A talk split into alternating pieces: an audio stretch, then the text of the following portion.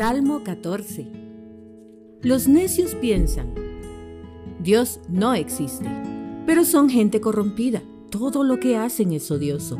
Ninguno de ellos hace lo bueno. Dios desde el cielo mira a hombres y mujeres. Busca a alguien inteligente que lo reconozca como Dios. Pero no hay uno solo que no se haya alejado de Dios. No hay uno solo que no se haya corrompido.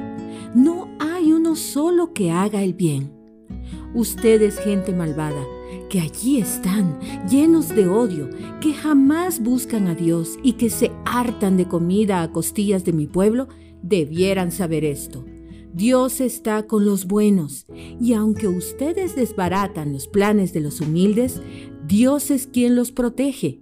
Como quisiera yo que Dios nos enviara desde Jerusalén alguien que salve a nuestro pueblo.